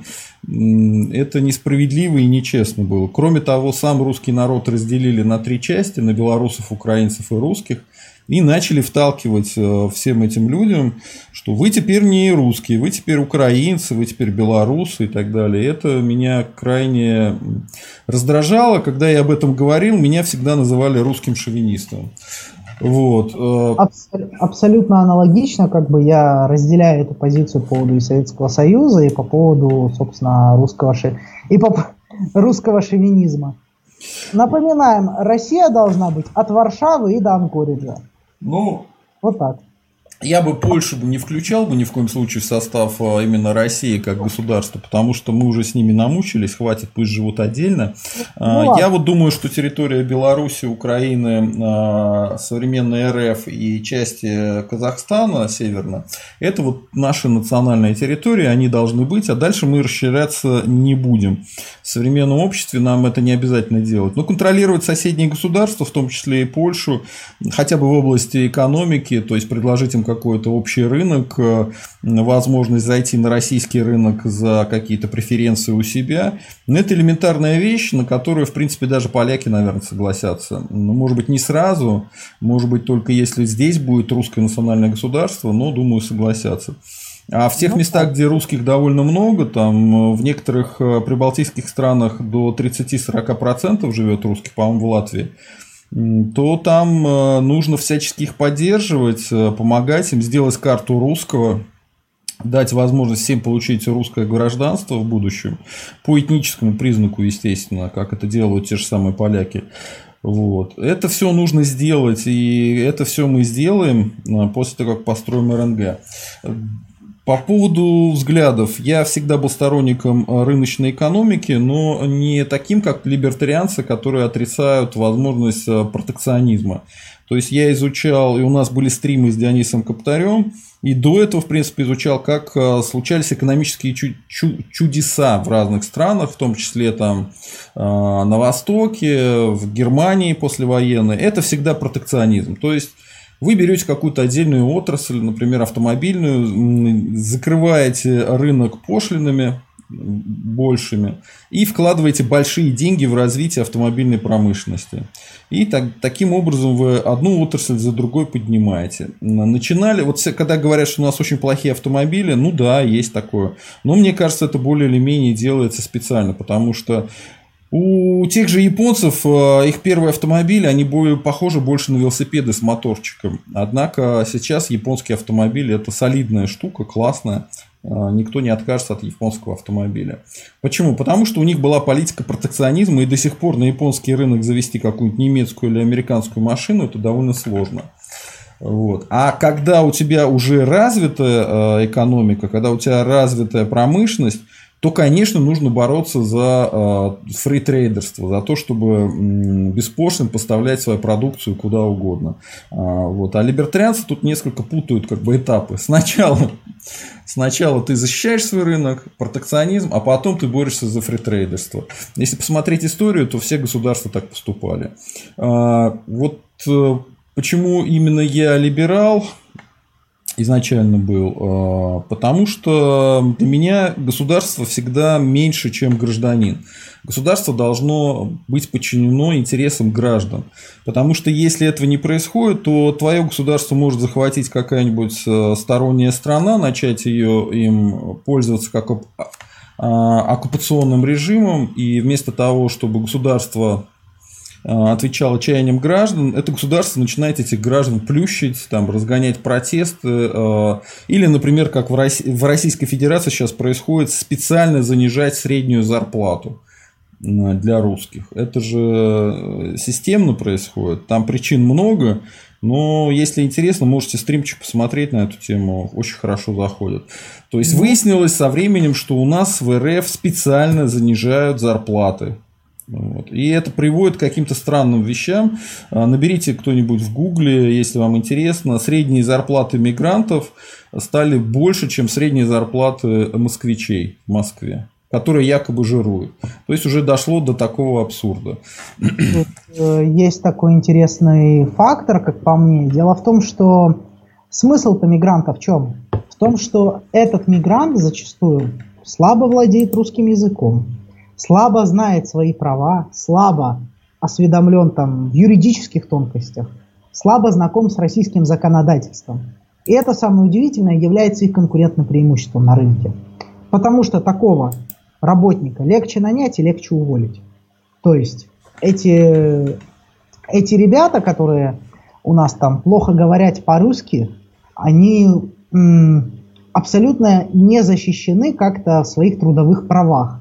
И это как раз приводит к тому, что их зарплаты являются выше рыночных, выше русских зарплат. Потому что русский, если ему что-то не понравится, он может пойти в профсоюз, он может написать заявление в суд. Этот ничего не сделает. Если он будет возмущаться, его выкинут назад в Узбекистан.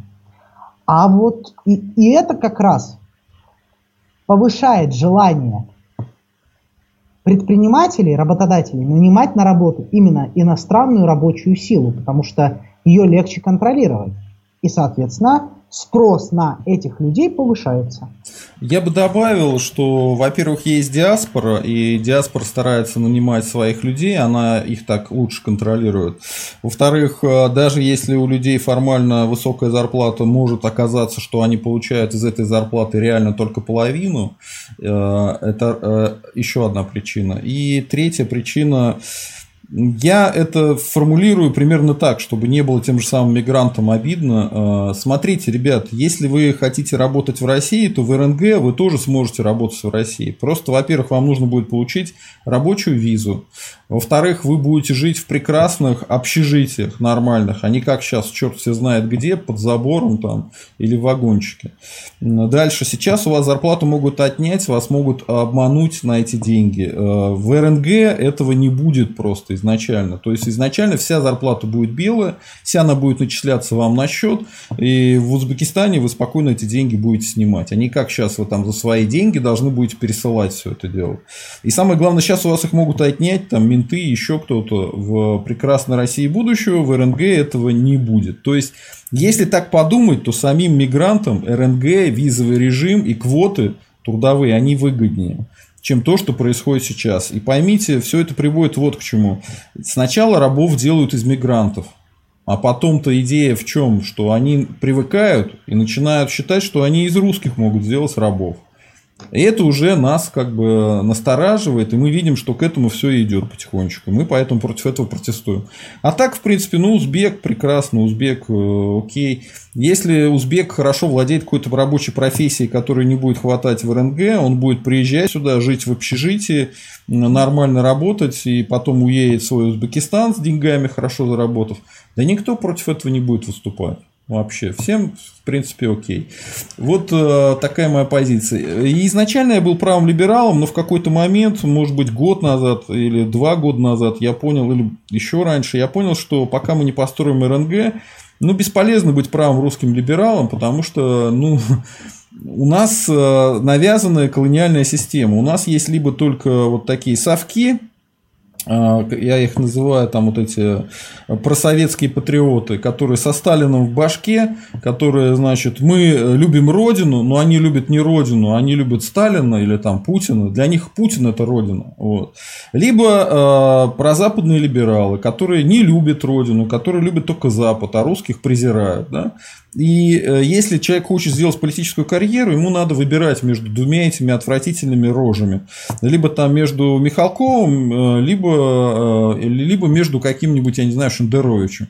И это совершенно выбешивает. Вот. Поэтому единственное, что мы можем сделать, это сломать эту систему, колониальную, когда нам навязывают вот такие две точки зрения, невыгодные, ни та, ни другая нам невыгодна.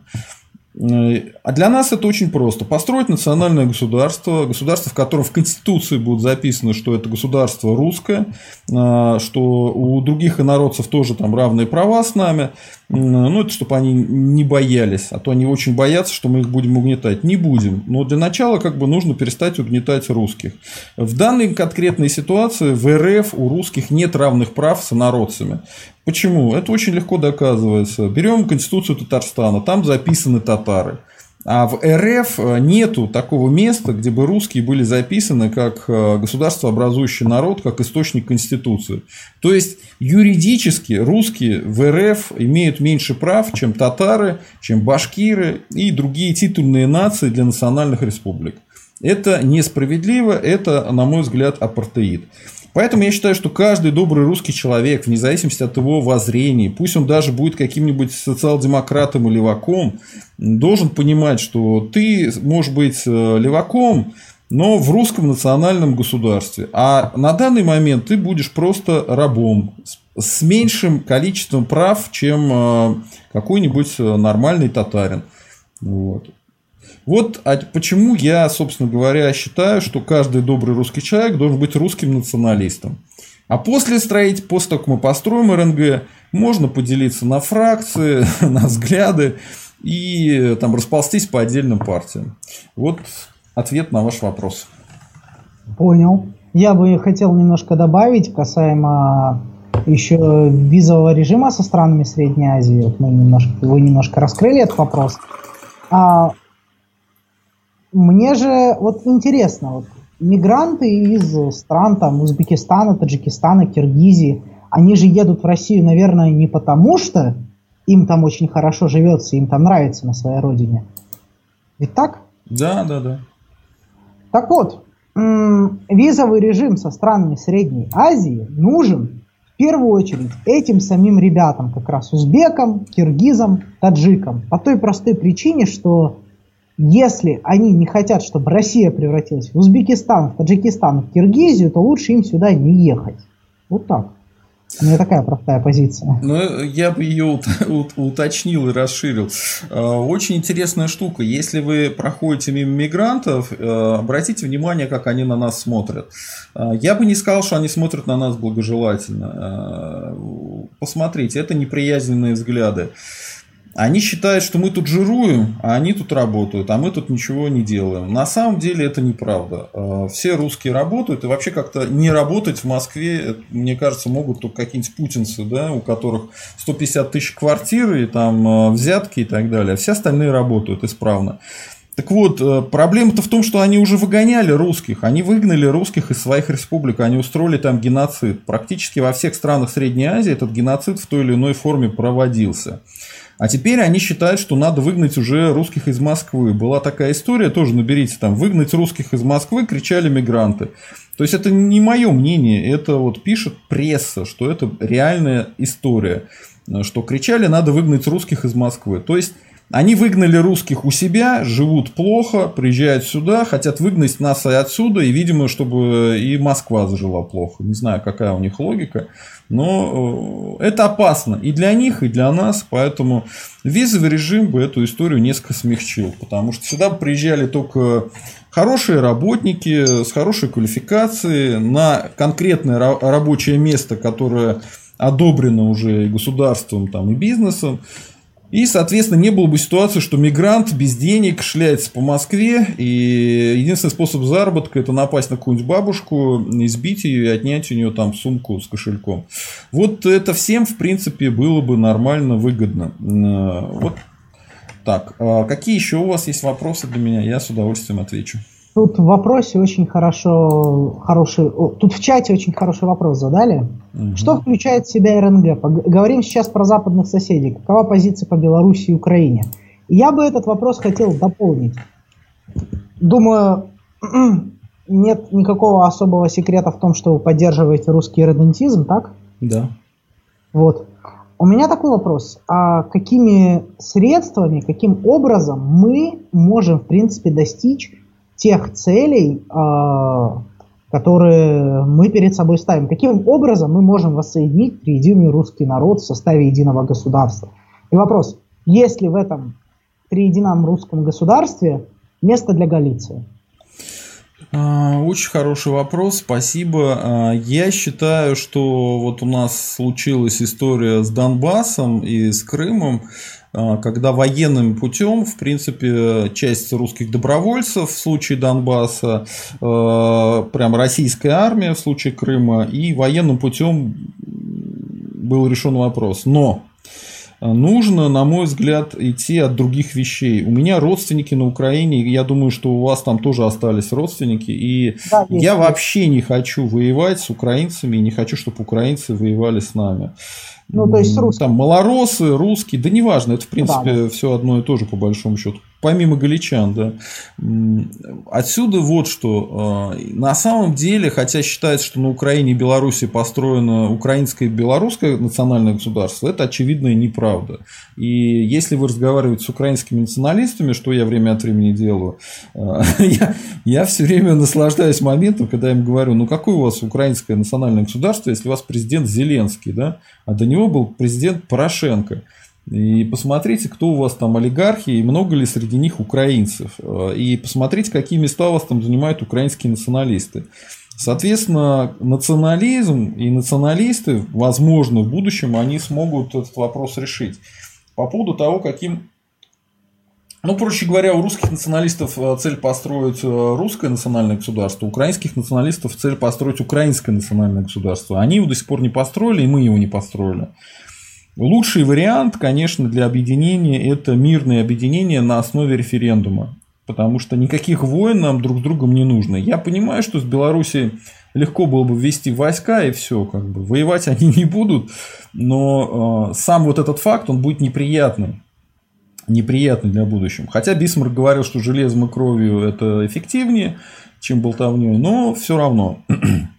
Так вот, э, для того, чтобы проводить такой референдум и на нем победить, нужно создать систему такую внутри РФ, э, ну уже как бы это будет не РФ, а РНГ, э, чтобы это государство было привлекательным. В принципе, с точки зрения экономики, как ни странно, но даже нынешняя РФ, она круче, чем Украина или Белоруссия.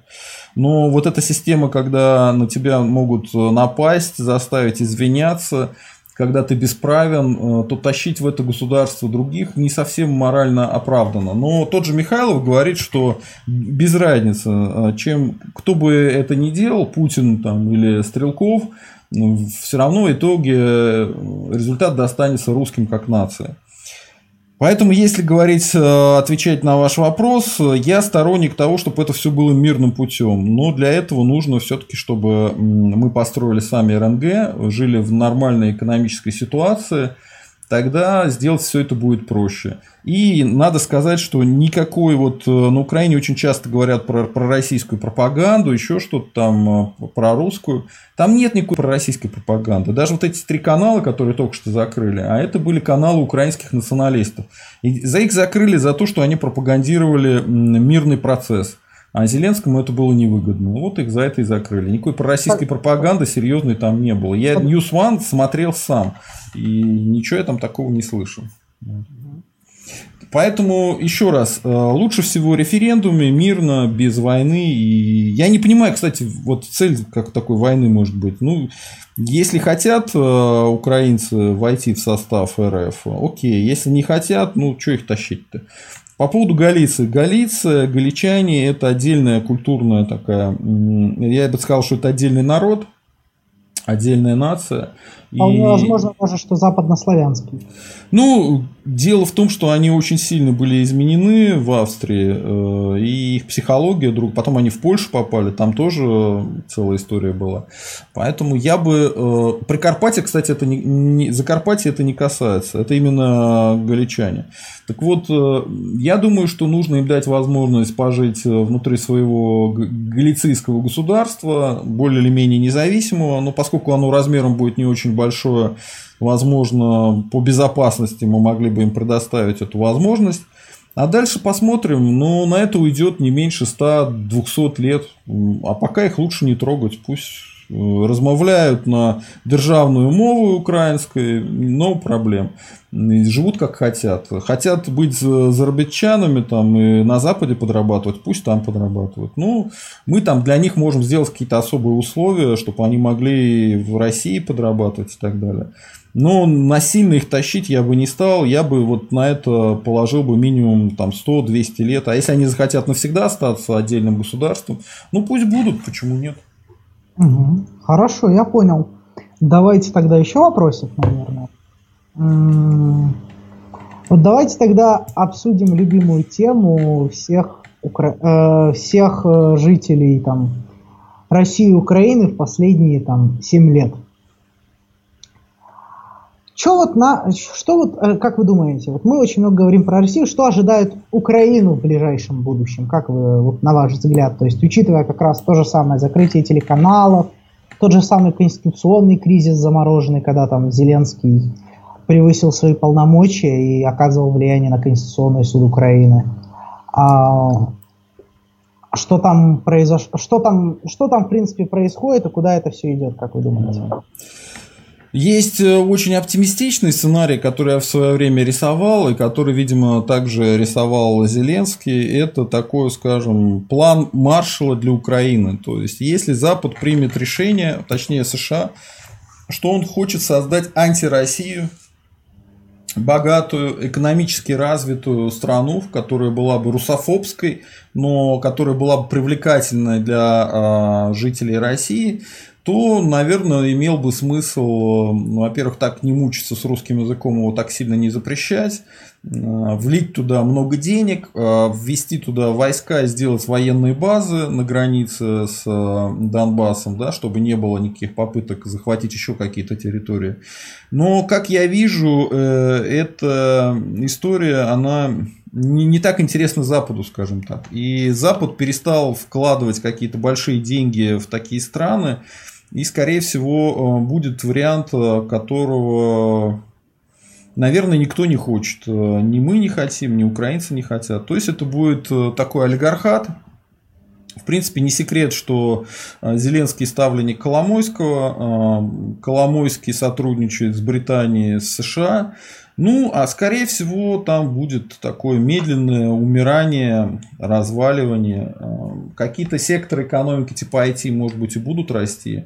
Э, Но вот даже сельское хозяйство, оно все хуже и хуже работает. Возможно, будут какие-то попытки договориться с РФ и опять войти на рынок России, но для этого нужно заключить все-таки мирный договор и решить вопрос э, с Донбассом. Либо туда, либо сюда. Чего, честно говоря, ни Путин не делает, ни Зеленский не делает. И если вы видели интервью Богдана у Собчак, э, это бывший руководитель аппарата президента на Украине, то тот открыто сказал, что мы не будем соблюдать Минские соглашения. Мы не можем их соблюдать. Если мы попробуем их соблюдать, нас сметут и уничтожат. Вот. Поэтому мира там тоже не будет. Все будет, пока в России не избавится от Путина, ничего в этом смысле не изменится. Знаете, на что у меня есть некоторая надежда в этом плане, на что у меня есть некоторый даже расчет, я бы сказал – вы смотрели последние там рейтинги политических партий Украины буквально недавно вышли? Ну, очень сильно упала вот у... как, как там называлась партия Зеленского? Слуги Слуга народа, народ. Слуга народа. Очень сильно у них рейтинг упал. Ну, так... Ну, больше всего знаете, что я, на что бы я обратил внимание? Дело в том, что в общенациональных рейтингах лидирующую позицию заняла ОПЗЖ.